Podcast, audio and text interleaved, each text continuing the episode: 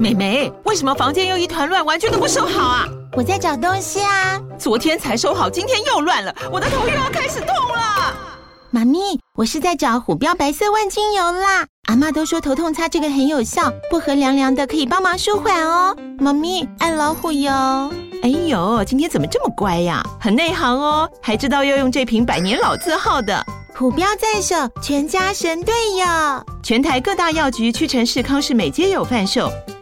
贵属城自治地零一五七零二号，北市卫药广自治地一一三零四零二三四号。使用前请详阅说明书、警语及注意事项。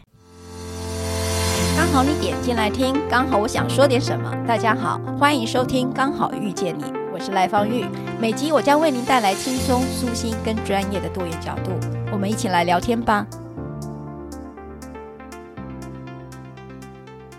嗨，各位朋友，大家好。呃，今天因为太多的听众呢，想要听 Eric 啊。给我们更多对于这个世界的想象。那我们在上一集讨论到的浊时顺序，就浊序啊。那我不知道各位听众有听懂他在说什么吗？如果听不懂，我们今天一定会有在加强班哈。如果你们对这个生死学是有兴趣的话，我们上次讲的是这个浊序，那今天要谈的是饮食分析、社会想象分析跟学区想象分析。哇，这样听起来大家有没有点难懂哈？那难懂就是为了要让你开始进来听 Eric 说他到底要讲什么啦，Eric。是，就是说最近其实从桌石这个地方出发去推展、去想象的时候，其实你会发现说，我们最近常说人设翻车，人设翻车嘛。哦，我们这一直在开玩笑说，那个保险是不是应该有一个人设险呢？嗯，就就是翻车就赔这样。哎，对耶，你搞不好不错。呃，前一阵子 Me Too 事件，呃，其实我们撇开性别运动之外啊。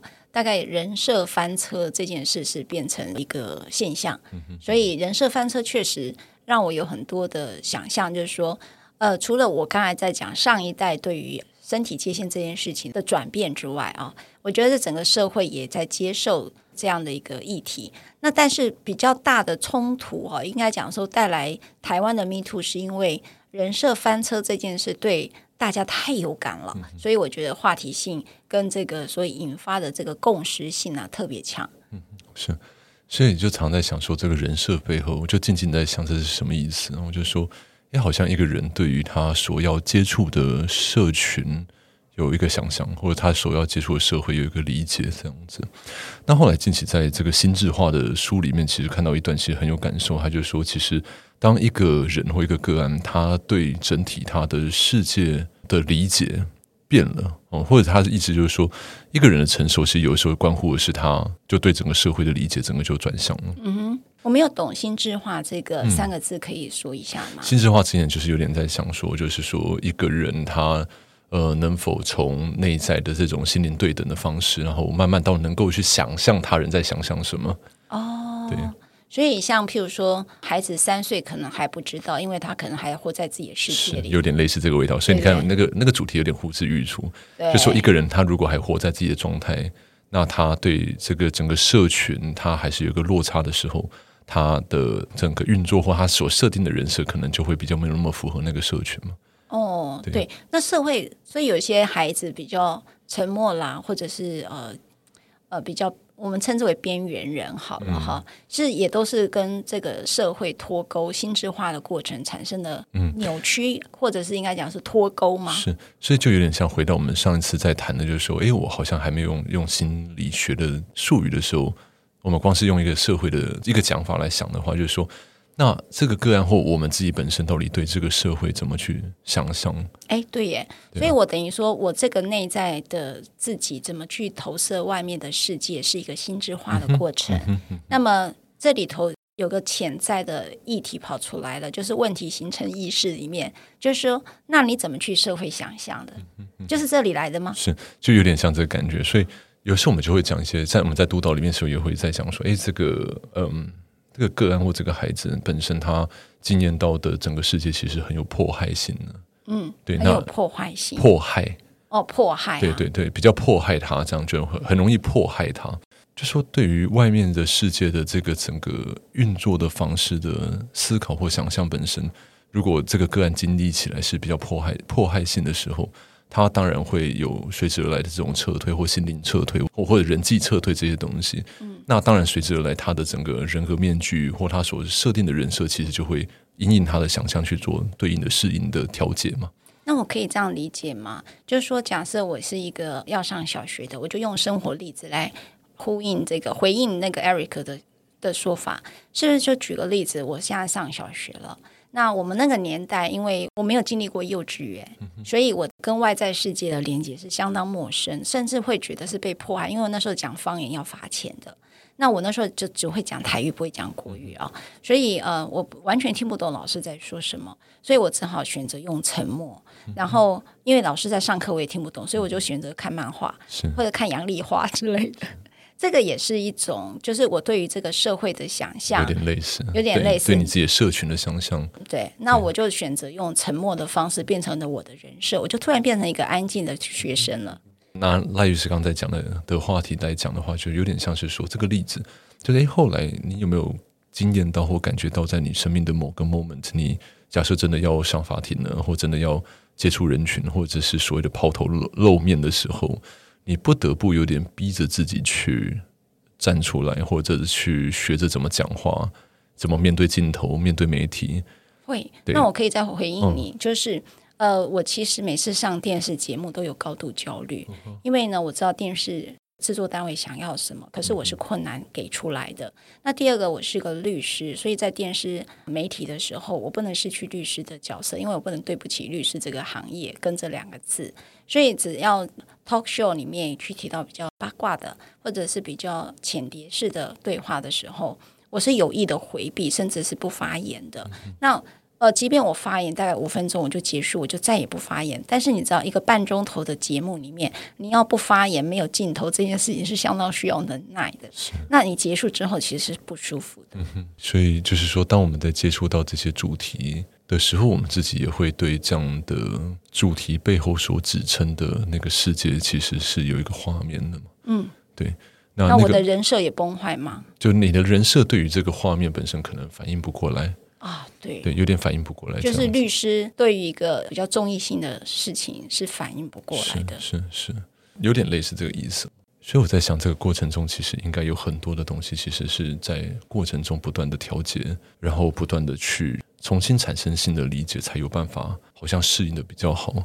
对对，所以那个过程，我不知道说，像赖律师我们在讲说这个社会想象的这个一个一个分析或一个讨论的时候，我最近也常常在问一些个案，就是说，哎，到底你对社会想象到底？长什么样子？你对社会想象是什么，Eric？这件事情其实我们回到一个一个来东西来讲，我提一个很有趣的东西，就是说，你你知道，我们常常会在电影里面看到一个，就比如说一群很像，比如说英国人或者什么，他们会坐火车，嗯，然后去到很遥远的地方，哦，去一个很神奇的学校，然后学习神奇的东西。对对，那或者是说，诶，日本人他们好像其实蛮经常也都有所谓坐上那个很巨大的机器人。然后去跟一个很巨大的怪兽去对抗的一个，对一个然后凯旋归来，这明明就是你自己喜欢的电影，好吗？我说这两个这么这两个东西，其实他们在在分析的东西，就在讲说，其实好像在战后，好像这这些人的这个生存经验，其实都好像落下了某种这种很像乡愁的东西。乡愁有点像一个乡愁的那种感觉，说每个人心中都默默都会有一种类似这样的感觉。哦，真的吗？对，我比较对影视就是宫崎骏的那个反战的所有的片、嗯、影片，有点类似那个。那我觉得那个乡愁感特别深，因为他后来被丢了一个原子炸弹之后，嗯、他们怎么样再回到他们的生活的时候，那个过程当中你会看到那个复原的过程是恢复到之前的状态。那我觉得那个是带着乡愁，或者是像那个神隐少女河川整个被污染之后，到底怎么样？河神他原来面貌是什么？他原来河是什么？所以我讲那个乡愁是我对这个社会的想象。如果回到 Eric 在讲的这个社会想象，你知道我的社会想象是田园的，所以我才会讲说社会想象其实跟乡愁有点关系。对，就真的是乡愁。你这样讲一讲，我好像嗯。好像有点知道我在讲什么，是是扯扯一下扯回来这样，所以我说台湾人或者我们这一代其实有一个乡愁在这里，就是说你有没有有时候在脸书上面看到朋友到国外去定居，然后你想，哎，他们怎么办到呢？就说为什么一张单程机票跳机跳的出去，然后在那边可能当个帮厨也好，当个什么样的一个那个超市的这种收银员也好。那后来真的也在那边落地生根，然后生了孩子，然后在那边就开展了他的人生，这样。那或者有些人甚至是可能到这种所谓的布达佩斯啊，到捷克，那真的是那种匈牙利语，就是全部从零开始学起。哇，我说真的，那个他们后来也待了个六年五年，也也拿到那边的的居留证这样子。那有时候你静静的在看这些，他们可能自己或带着家人前往一个地方去的这群人的时候，你有时候心里面会有一种很奇怪的感觉。我不知道大家会不会有这种感受，就是说有点讲不上来，类似羡慕，或者是会反问自己为什么没有做到，或者是说自己对于这样的生活也有点想象，但是又觉得好像怪怪的。我有点难捕捉那个东西哦。但是你看，你如果真的静静的在看这些人在剖脸书的时候，你会发现他们在揭露事情的视角。跟他们选择剖照片的方式，其实非常的台湾人哦。怎么说？就是说你会发现那种那种描述事情的方式，实际上或者是他们在选择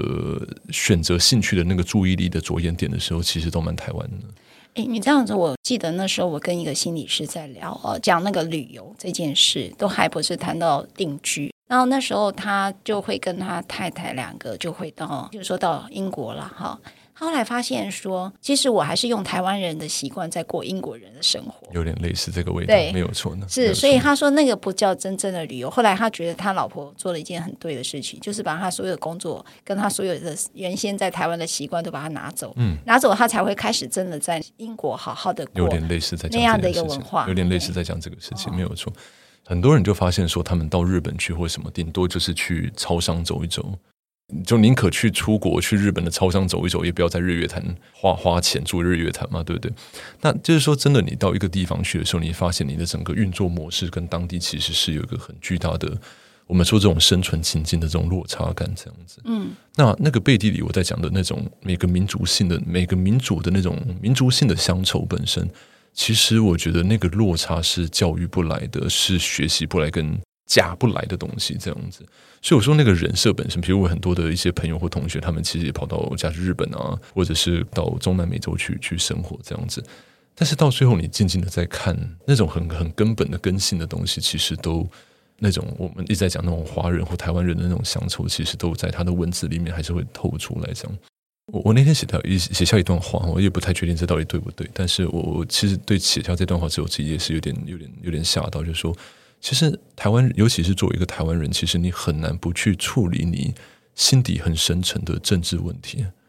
而能够感觉到安身立命或感觉到稳定。所以，当我在讲乡愁的时候，是在指这样类似这样很古老的东西。但是，其实你如果真的放到荣格的意涵，在讲说这种情节，我这种 complex 这种情节的时候，那种东西是巨大，而且是我们说与教育无关的事情。那个是学习不来的，嗯，就你可以学得很 A B C，你可以讲话有个调调，你可以穿得很 hip hop，你可以就是学习那样的文化。那像台湾人有一些那种骑哈雷的，还有硬要穿一个刺青的袖套，但台湾根本没有哈雷文化，嗯，不是吗？那台湾根本也没有嘻哈文化，嗯，但是到最根本里面，其实你你如果真的静静的去感受的时候，其实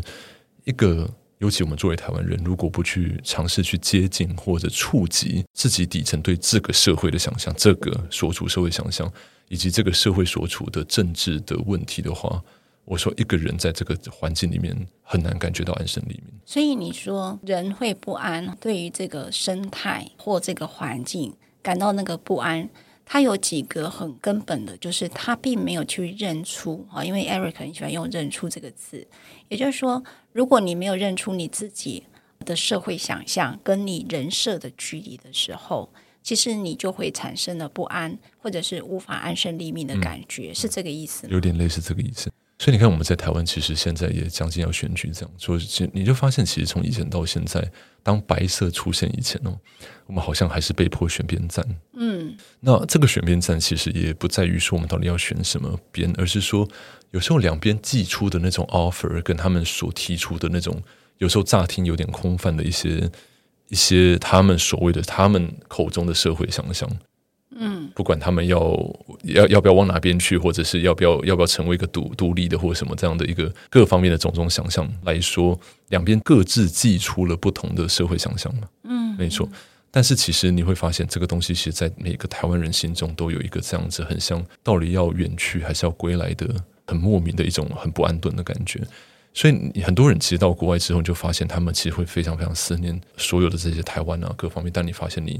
呃某种生活开展之后，你也回不来了。嗯，而且你也继续在那个人设上面继续往前走。嗯，对，不不敢说自欺欺人，但就是说你必须蒙着某种感受往前走嘛。我我用我的例子让 Eric 帮我做分析啊，嗯、其实就是人设跟社会想象的距离。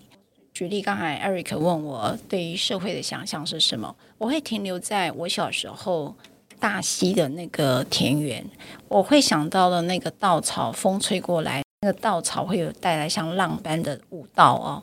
然后你会闻到那个宁静感，尤其那个午后那个宁静感，即便那个猪圈里面的那个臭味都让你有丝绸的感觉。现在我回顾这件事的话，哈，所以呃，我对于我的社会想象其实是看来是非常平静、非常祥和、非常田园，那非常陶渊明，好，这是我到现在为止都会思愁的地方。对，没错啊，所以你刚刚在形容那个那个乡愁本身，你不觉得是有时候跟你常常在谈的很多事情，跟你所向往的，以及跟现在内在冲突的东西很像吗？非常非常，这就是我在尝试接近说，光是把这个乡愁讲出来，你就发现你的内在冲突所在了。对，然后我继续往下走啊，就是，但是我因为我是律师，所以我面对的是最不田园的地方，就是冲突，是战场。它只是人互相厮杀的另外一个转换，所以它并没有，就像我说战争与和平啊、所以我刚刚的田园里头有个和平感是很浓重的，也就是说众生是平等的那种感受是深是很清楚的。可是我刚才回头讲，我有个变成律师到了台北之后呢，我有一个被迫害感，也就是族群的迫害感，譬如说性别的迫害感，或者是呃可能包括你非我族类的迫害感。举例来讲，我走出了另外一个律师该有的样子啊，就是说，律师应该是解决问题的，而不是制造冲突的。律师应该是望眼于未来，替当事人引导到未来，而不是让他眷恋于过去的恩怨。好，举例了哈。所以我那时候记得刚当律师的时候，我就在那里，我就记得对着窗外的月亮想。哦，我为什么还在这里？就是为什么要当一个律师？因为他离我如此的遥远。也许我会向往田园，也许我会向往三毛那个日子，但也都不会是现在这个社会的上这样。我现在所看见的一切，那我们所学的正义跟公平这件事情，其实。呃，似乎在呃法律的这条路上是如此的遥远，因为他谈的可能不是公平跟正义，他谈的可能是法条，可能谈的是你的力道有多少哈，你展现出来的权利有多少哈，你你会看到很多跟你原先的社会想象是不一样的。你想当一个律师，想当一个人，这件事都不一样哈，所以我有很大的失落，然后我一直要从处理自己内在的矛盾跟冲突，所以我就一直找自己的路，我不断的不断的寻寻觅觅。寻觅到你们现在看到的人设，就是来访愈的人设。那到底有没有办法在呃跟这个社会找到一个平衡呢？我事实上到这个年过半百之后，我又想到我的田园了。嗯，对，我又回、嗯、回头去我的乡愁里面了。是，对。所以其实我们在讲的东西都有心理学家提出一些词，然后比如说晨晨的那个阿德勒，他也会说那可能是个生活哦或生命风格或生命主题这样子。但是其实我我觉得这种很余德慧式的这种这种很很人文式的这种说法，这种乡愁其实很很传神。当然，我的乡愁是是跟加拿大跟国外的生活有点关系，所以我我会提这件事情。就你会一直想象自己可能有一天还能够回到那些什么 Branville Island 啊那些地方去，去在那些岸边去那边走这样子，会有那种想法。但是这个其实又讲回来哈，就是说我们在今天的主题里面，其实第二件事情也是想问的，就是说，其实后来也发现人每一天都跟吃的东西有关，所以有些事情他们说，比如说 you are what you read，你你是你所读的东西，那有人说你你是你所吃的东西。后来其实有人在说，就说，诶，其实你在吃东西的方式，跟你想要被爱的方式很直接有关系。后来我就静静的在想这件事情，就发现说，诶，如果我们去问一个。个案，或一个人，他如何去使用这些饮食资源的时候，他的那个方式几乎也能够分析出很多他在生活中的最关系的这种想象跟行为模式。嗯，所以 Eric 从我们的第一个要聊的社会想象跟人设的差距，现在我们进入的就是饮食的想象分析了吗？嗯，是，没错。打一个比方说，大家如果想一想自己一整天然后眼睛张开的第一个饮食，你会吃什么东西？这样，嗯，对，比如说今天早上你你吃了什么？早上我就喝了水，然后吃了维他命。然后可能午餐呢？午餐通常会是什么样的状况？因为一整天其实有个节奏感嘛。午餐大概就两点左右会吃个，可能去买自助餐或者买一个鸡腿便当。OK，那晚上呢？吃或不吃？晚上晚上我就会经过路边，就是从回家的路上看到什么就买什么，嗯、觉得我现在还想吃的东西我就买了。嗯哼，所以感觉那个那个整个节奏感或或在饮食上面其实是相对在随性一些，或者说非常随性，就非常的田园。对对，我非常随性的，我吃真的是看到什么吃什么，然后也没有在照实吃的。其实我们我们在讲说，譬如打一个比方说，我我我自己的饮食是这样，就是我上午的时候其实会用喝的，嗯、那我一天大概就只吃中午这一餐，嗯，然后我晚餐就通常都不吃。那但是晚餐不吃是为了就是可能睡得比较好，或者是比较清醒一些这样。但是有时候很好玩的，就是说当晚餐必须聚餐的时候，其实会让我非常的焦虑。哦，我会非常非常焦虑。就是说在晚上吃下去东西，就觉得哎身体很负担的时候，其实我会非常非常抗拒，会很排斥这件事情。所以你静静的在想，这种所谓一个人在进食或选择食物，或者是想要在关系里面或想被爱的方式，其实就很像这种感觉。为什么？你为什么会跟人家吃饭会有焦虑？就是你会感觉说，好像这种饮食或跟人家用用这种所谓的这种社交性的饮食，其实会让我觉得好像好像糊在一起的那种感觉。哦，对，好像不，不像吃社交，不像社交，不像社交那种。可是很多人所有的聚餐餐桌上都在社交，所以这个东西其实也也回应了说，我的我的依附关系其实是相对是矛盾型的依附。跟刚才我讲，你的社会想象跟你的人设是有距离，是有矛盾的，就有点矛盾。所以就是说，我在吃的时候很开心，但是吃完又觉得好像很反感，就很排斥这件事情，这样子。哎，那我这样我抓到了一点，嗯、所以我我的刚才的人设里头，我是向往社会想象是田园的，那我的人设也是想想象是这样子的，但是我后来因为自己的职场上，我丢到了一个都会区，大概全台湾最忙的地方。然后一个高冲突的，就是因为你的律师的角色。可是我的向往，我的社会想象跟我的人设，还是一直在扭转。我自己可能跟外在世界不一样，还是在扭转这样的一个状态。所以很可能就是找到我自己一条路的时候，他也是把想要把当事人带到一个比较和平的状态。然后呢，这个大概也是我人设与社会想象的一个转向。也就是说，到我年纪大的时候，我就是一直在，其实我沿路在转啊，并不是现在转，不然我不知道怎么活下去啊。就是我们讲怎么活下去的问题。所以你到刚才在讲饮食想象的时候，我就有一个看法，就是有一个突然发现啊，应该不是看法，也就是说，事实上它就是镶嵌在我的日常当中。那我在饮食也会反映。举例来讲，我刚才讲我我是随性的。其实理论上，我对于流动这件事情，跟慢慢的每一个人都有自己的节奏这一件事情，就像你看牛在走路跟鹅在走路是速度不同的，嗯、那包括我人在走路也不同，所以我很尊重生态里头的每一个生命主体性都有它自己的节奏，所以你就知道说我在处理案子的时候很重视呃每个当事者的主体性跟他自己生命的选择。好，那我回来讲 Eric，所以你在饮食当中，我刚才听见的是，你早上是流质，可是到晚上的时候，你就很担心那个饮食跟社交被混在一起，嗯，然后那时候的不舒服，所以你是有界限的，嗯，对于这种就是说很像关系靠太近这件事情，其实对我来说是有界限的，所以你有社交恐惧症，呃，可以这么说，就是有点类似这种，就是会反而会有点有的时候会同手同脚的这样子，对，所以你那天其实这个也也也爆个梗，那我说晨晨跑去当所长去了嘛，这个事情，那我后来就是其实我我也说，其实他真的超适合呢。那我说哇天呐，这个事情千万别找我，因为我说晨晨的号召力太强了。那那我我真的是对于那种那种环境跟那种处境，其实真的是反应不过来。哦，你跟我一样，就上了电视节目，反应不过来。我也是。是晨晨这件事是厉害的啦，你看他他的社交能力是强。所以在这件事情，我就很想问晨晨，他通常一整天下来吃饭是怎么吃呢？哦，这就是打比方说，我就会很好奇这件事情了。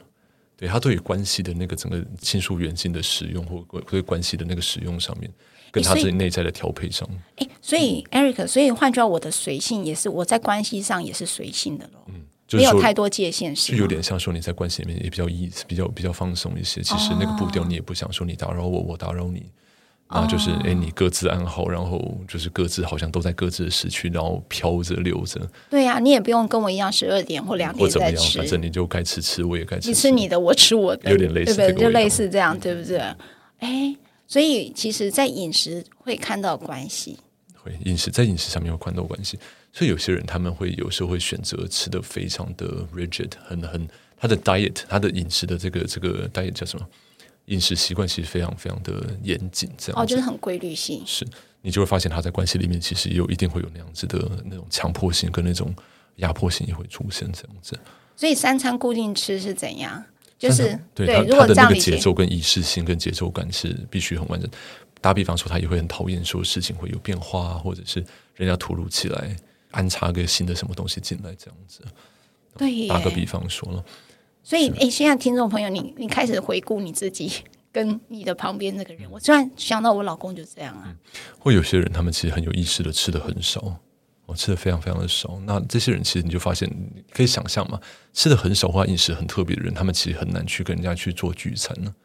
哦，对不对？那一样的道理，就是说他可能就会默默在他自己的状态上面运作的会比较，这个小周天会运作的比较好，这样。嗯，对。那有些人可能对吃就非常非常的在意吃，然后要吃的很多，然后要吃到美食，然后又质量又好，然后那个量又多又大的时候，就发现他对关系的焦虑度跟需要关系的程度跟情绪的程度就会相对大很多。哎，对，我我一堆朋友都很是那种美食专家，就是。他吃呢，一定要吃很好，然后他也希望他的朋友也吃很好，而且他的吃，他的餐桌不会是独食，一定是共食，就会找很多的朋友一起陪他喝酒，喝红酒，包括要什么样的酒，因为红呃红肉就大概要配什么酒之类的。那我就发现他们很重视这种呃，他们往来的朋友是不是也都稍微要再有点品质一点，就是而不是那种好像三教九流都可以来，就是。我这样讲，他们会不会生气？因为我这样朋友很多，然后他们每次都用这种方式来款待我，嗯，就是说，哎，那个方玉，我们来吃饭，那我就知道会吃到那种私厨，有没有？像那种私房菜，是不是？是，就是无菜单的料理那种。这这件事情，其实我们常常，我之前在听我们的医生在讲一个很好笑的事情，就是说，就是有些人是喝红酒，有些人喝啤酒，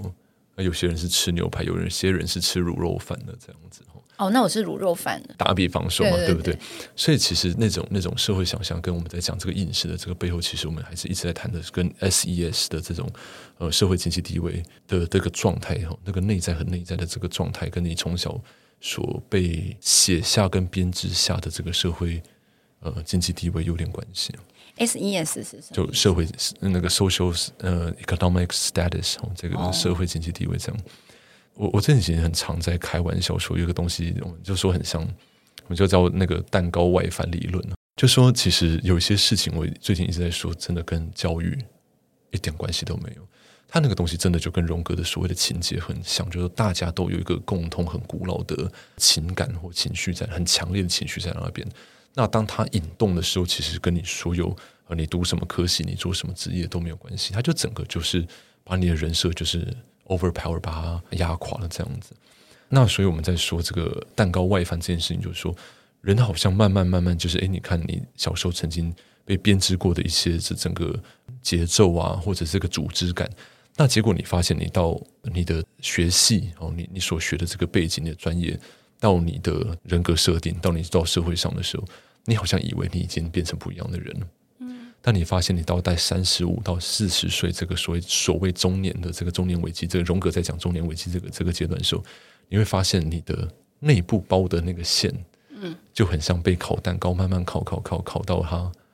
里面是红豆，它就会从上面这样翻出来，嗯，然后那个红豆啊，你里面是红豆就是红豆，是麻吉就是麻吉，是绿豆就是绿豆，嗯，骗不了人。所以，Eric，你的意思是说，今天我们在教养孩子，因为我们终究是希望孩子。哦，刚才 Eric 在私底下跟我讲，是一个灵魂的投射，就是自我的投射，在教养 self，那就孩子就是你的 self，就是你的自己，你的字体，对，你，就你的字体，对，你的字体有点像你的灵魂或你的字体这样子。哦，就是你的字体。所以我们当在教养孩子的时候，就是会开始裹蛋糕，里面会放一些他自己做蛋糕的过程。所以你看，其实如果你内在包裹的这个这个呃社会想象也好，社会结构也好，对社会的理解也好，都承承接是我们上一代跟我们所呃生活过的残疾嘛，对不对？但这个东西你你看呢，我们可以学习，我们到很好的品质的可能国外，到台北，到这种很棒的地方去接触到这些很很很很风雅的这些人，这样然后喝着红酒，开着好的车之类的。但到三四十岁这个过程中，你就发现你在对待你的下一代。在对待你的关心，在对待你整个人的社会的想象的时候，就发现你很多内在的内线会慢慢的被社会的经历考着考着考到线会翻出来。嗯，对，所以到一个很重要的地方，我我最近有一些朋友，他们甚至可能开始在找孩子的学区。嗯，大概我们这个年纪有没有？然后他们孩子可能明年或后年要上小学，那。父母亲就开始在紧张，在找学区了。这样，嗯、那找学区这件事情，最近在黄渤，他有一部电影叫那个学霸哦，爸爸的爸哦，学霸对爸爸的爸哈。那那学霸就学爸爸那个学霸，那他其实就是一直在讲说，这到底飞黄腾达或者找一个好学区真的这么重要吗？上顶校顶大真的这么重要吗？对吗？真的重要吗？打比方说，你以前你爸有这样对你吗？哎，好像没有。把你丢到加拿大是什么意思？把我丢到加拿大，单纯单纯好像是我当时的那些生活习惯比较差，被我那个 阿姨留下来重新调教而已。哦，对对对，所以所以你看，这这个事情，我们进进行朋友在找这些学区，在帮孩子找学区，我们在帮他们找房子的过程中，其实就发现他们就假设一直会往像大安区啊，哦，这种信义或者找一些这种非常非常好的这些学校。但你真的静静在问他的时候，他实实际上对于他。为什么要让孩子读那间学校？其实他只是摊开政府的 PDF，哦，哪些需要审查，哪些可以不满额，嗯，收学生，哦，那就就选这些嘛，就选这些，就是表示他审查很严格的学校这样子。但实际上，你再仔仔细问下去，他们对于教育，或对于这种所谓孩子为什么之所以要读这个学校中间的关联性，其实很薄弱呢。嗯，是他们没有办法想象说，到底这到底是什么意思？就是为什么要让我的孩子去读一个？我肯定未必知道它是什么，但是看起来还不错的学区。对，为什么？你你就看这个背后的整个社会想象跟那个人设在运作什么东西。嗯，对，就是说他想要对孩子造成什么样的人设，未来的人有点类似，或他在加入什么样的内线呢？嗯，他在融入什么样的东西嘛？对不对？所以有时候我们真的在看一些人在教养孩子的过程中的那个细致度，其实是。更多的在此时此刻，真的是看着孩子，就有点像，如果你是一朵有刺的玫瑰，我就你就是有刺玫瑰嘛，那我就想办法跟有刺的玫瑰相处。嗯，但是当他们在讲说如何去培养一个孩子的时候，是说让孩子变成一个如他所不是的东西。嗯，对。那当他们就开始会揉入一些这种社社社会想象或各方面的东西，就开始揉进去了。嗯，那这个东西很让我觉得很惊人、很吓人的地方，就是一开始看起来好像还看不出所以然哦。嗯，到他读大学、出社会都还好哦，到他结婚、对生小孩，那个内线就翻出来了。哦，所有你对于整个社会想象跟传承东西，在你在教养跟往下传递的时候，那个东西就出现了。嗯，我用一个很生活化的例子来诠释 Eric 的意思哈，看是不是就是我们在讲的刚才讲的学区分析啊。呃，从刚才的饮食分析到这个社会想象的分析，一直到现在的这个学区的分析，那我用一个生活化的来讲，就是说举例来讲，现在像我知道台北有一所学校，都是法官跟律师很喜欢送过去的小学，哈，那那个小学很难进去哦。那我那时候其实就很好奇，为什么他们会选这个学区啊？因为他那个学区的，就应该讲说那个小学了，那个小学老师非常严格，非常非常管得非常严厉哈，所以跟我们律师的那种人本啊、民主啦，其实没什么关系哈。所以他很重视的不是全人的发展，而是归自律型的。就是他律跟自律的发展，哈，所以他们要培养孩子的生活习惯跟啊、呃、念书这件事，他仿佛念的那所小学，他大概就可以预测他的国中、高中呢到大学都会是一路的明星学校或什么，因为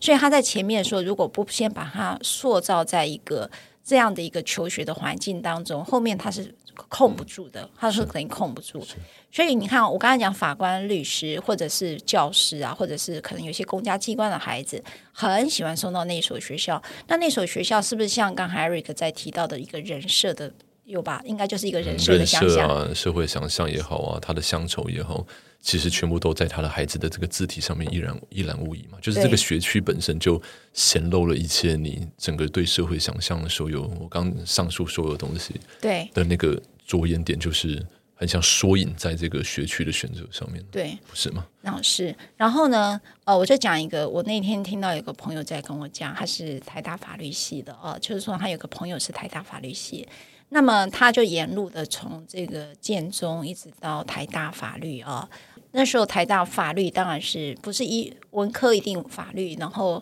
理工科就是医学嘛，所以那一定是学霸哈。刚才在讲学霸，学霸应该要选的就是这样，那女生大概就是北医女啦哈，然后就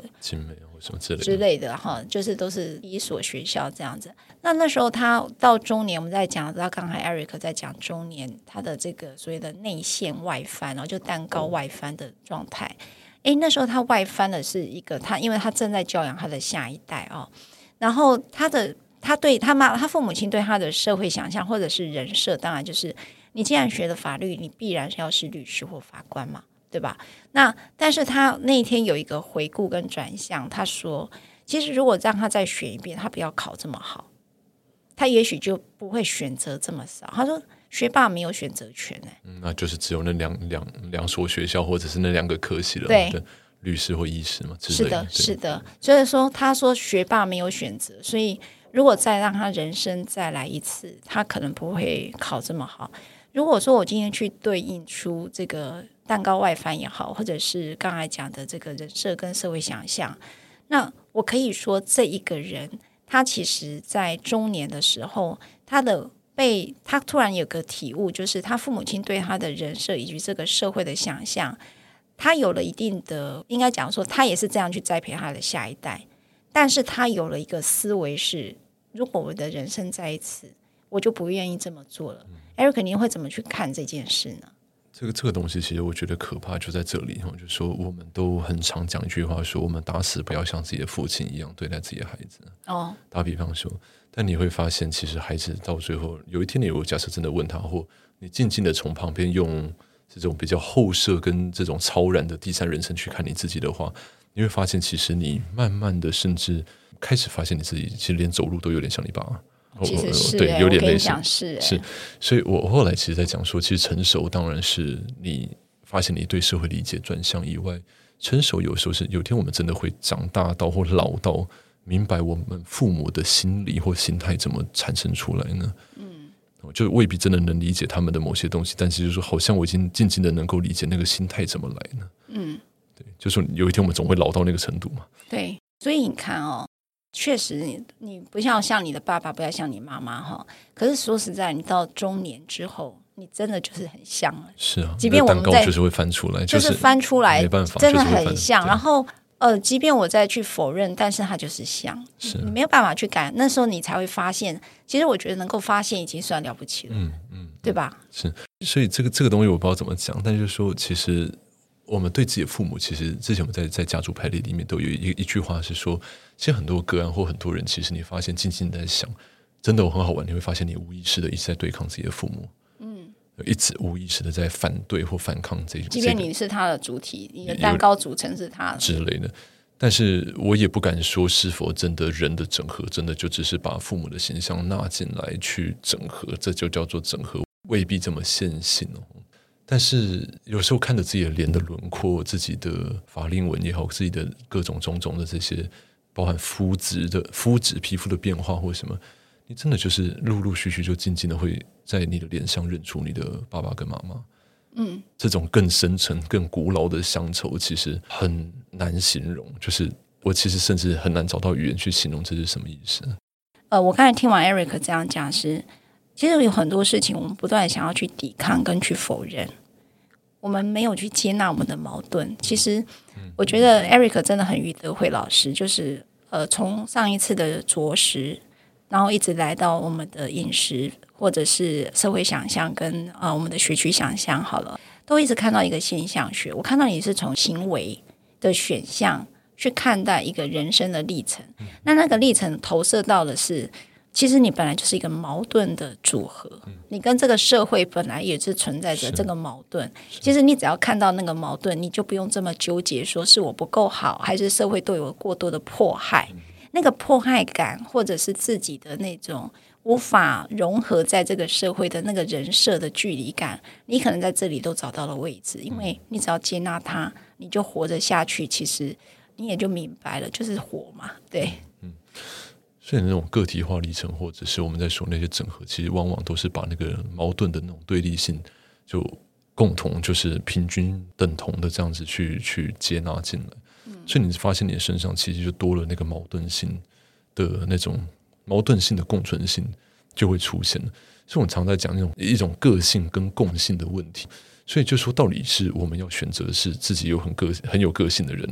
还是我们要进入社会去接纳大家的共性？嗯，哦，这件事情，尤其刚赖律师在讲，就是我其实后来讲了一个非常糟糕一个结论，就是说这其实有点过度简化，就说好像所有的个案或所有的人在问的问题，其实都是在谈说，到底我是自律还是他律的，或者是我的伴侣或我的身边的人到底自律还是他律的。就是发现是这个问题，所以有时候一个父母他在带孩子，他们的整个过程中的时候，他们其实是一直在编写这个整个生活的这个节奏的问题。但你就发现很多人在长大之后，发现他永远都没办法自律，而他必须在一个好的、更稳定的，比如说是一个公司或一个好的、稳定的关系里面的时候，他才发现他节奏是稳定跟固定的。所以每一个人都在找这个结构，每一个人都在找这个节奏。哎，对耶。所以他们想象说：“哎，如果我回到加拿大，如果我回到乡乡村，嗯，会不会某种自律性、某种饮食的自律性跟某种节奏会自然的发生出来？”我们一直存在着这个很奇怪的一个自我对话。对耶，好，好像有点对不对？对对，对会隐隐约约讲这个东西。我后来发现，爱这件事情，就是这种很八股爱这件事情。其实真正的意涵跟它的本质是为了恢复他老天的他，嗯、还有这个人本身的乡愁的秩序。哇，这边你可以多说一点吗？嗯、所以就是整个是我们讲讲的比较没有那么没有那么抽象，就是说这个天理循环里面一定有一个它的理则跟道理在。所以我们很常发现，其实我们整个生活已经在偏离这个理则了。嗯，所以爱这件事情势必必然带有一点严厉性，是为了让你恢复秩序。是让人们能够在里面立足跟安身立命嘛？是。但是每一个人本身他的整个家庭结构，SES，他的这个生活的经济地位，他的想象跟各方面，有他自己的内在时钟、内在节奏。对。当这个人无法恢复到这个秩序的时候，他就会经历到一种混乱感。所以我后来发现，我们在讲活，哦，生死学的这个活本身，其实我们一直不断在矛盾的，在无法回应的，就是他的矛盾性。背后的那种节奏感，到底要怎么在这个矛盾性下面能够走得恢复那样的那种秩序感？这样子，有对有有点没有？我觉得你讲太好了。我我只是我真真的觉得这段是我得到很大的一个礼物啦哈，因为混乱感应该是这个时代里头共同的感受。然后刚才 Eric 在讲到，我们找回一个自律。那个自律就是我们必须要在某一个状态下，那个状态有可能是回到你的乡愁，嗯、然后回到你可能你自己的信仰，也可能是，是，是你可能会找到一个自律性的节奏，嗯、然后你在那里才找到一个安身立命。是没错。然后在这个地方，我们可能都在活着的时候都在找这一件事，但是我们对于那个混乱却是如此的茫然，或者是如此的不知所措。嗯可是我觉得 Eric 刚才为什么没有马上去回应 Eric？就是说刚才那个地方这样的一个结论，让我们做了很大的，我觉得有很大的反思。也就是说，原来我们都在这个状态下产生了混乱，因为我们从来都不知道我们为什么而混乱。我们可能觉得是这个社会出了问题，我们可能认为是别人或者你的老公、你的老婆出了这个问题，或者甚至你的孩子给你的这个混乱的状况，或者是自己。但是你从来没有想过，它本来就是生命的本质。对。所以赖律师最近也也是在问我说，那个存在主义对相关的事情，其实存在主义里面一个蛮核心的东西，就是有点像在讲那个虚无跟选择之间的一些关系嘛，就是说好像一切都很自由，就是啥都可以，啥都不行这样子。那这种无意义感或者这种死亡的这种必然性之下，哦，人被抛掷在这个世界上的时候，他的这种很必然的这种虚无，nihilism 或者这种很像犬儒主义的这种，你你得去抵抗这种东西的那种感觉，好像。明明是虚无，但是我今天还是得上出门上班，那算什么？这样子。那我我就在想，他其实里面在谈的那个自律性本身，就是说，其实很多东西，这个在心理学上其实很强而有力，叫 SDT，然后叫自我决定论了。后来我也发现，这个自我决定论，在我在谈的这所有事情里面，占了一个很重要的一个理解，就是说，很多的东西，我们在心理治疗，像我们上次在谈说，陈晨说，当一个人决定要改变的时候，当那个时候，那个奇迹就或那那些改变就会开始发生了。那我真的感觉就是说，很多的时候我们在会谈里面，或者在一个人的所有选择里面，你还是得去探问说，你的可动性跟可能性在哪里。所以每一件事情绝对都是选择。所以他们说，很多时候你犯错，第一件第一次可能是不小心的，第二次绝对是选择。对，所以那个自律性有点像是说，你在一个点上，你可能会很不安或很焦虑，有一股驱动力，很想再次去做某种可能假设很自欺欺人的某种某种运作的时候，那个自律性是你到底能不能耐住那种内在的张力跟驱动力，到你能够做出让你恢复秩序的选择，这个才是自律真正的遗憾。哇，今今天的结尾会是这一句吗？嗯，我想应该应该是的。所以就是回到这个自我决定论来回应这个所谓的生死学或者是存在主义的这种呃虚无或者这种 nihilism 呢，这种这种感受，到最后其实真的就是自我决定，只是跟选择有关系啊。所以回到自己的秩序就是自律，我这样理解对吗？是这个自律其实没有那么八股，真的没有那么八股。他在讲的就是说，在每个当下，其实你都会。其实那天我真的听了这句话，我觉得很有感。他说：“其实你当了一个 freelancer 或一个自由工作者，你就不得不再更自律一点。你的时间的切点你要更抓得更紧。所以听说马斯克的时间切点是十五分钟，嗯，就他每十五分钟，十五分钟就看自己这十五分钟要做的事情有没有达到，就往下走。但是有些人他们就说：‘诶，我是 freelancer 啊，自由工作者，然后躺在床上一躺就到下午这样子。’嗯那这种自律性也好，或者是说你的一个行为明明有一股张力推着你去走，你是否能够选择不做？嗯，然后就如果与这个整个理则不够 align，不够跟这个理则不够对焦的事情。你是否能够选择就不再去做这件事情？那今天 Eric，我我在来的路上，他跟我讲到，因为我讲他今天跟我提到这个自律，就说当外在的世界正在崩坏哈，或者说这个外在世界正在快速的变化的时候，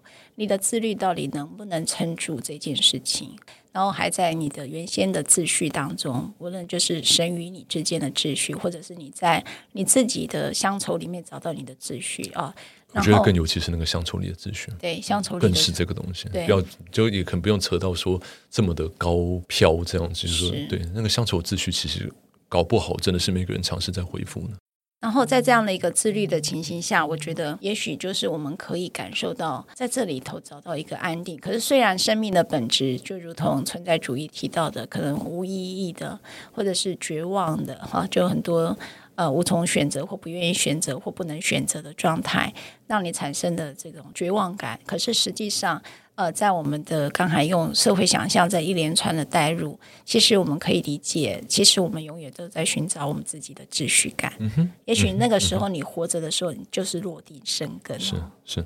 就有时候这个这个听起来也是蛮蛮悲伤，就是说，其实有时候这个秩序感真的还跟别人一点关系都没有。对。真真的还真的是压根的没有关系，所以你会发现，像我今天有稍微跟稍早跟赖律师去分享，我们那个朋友在讲说，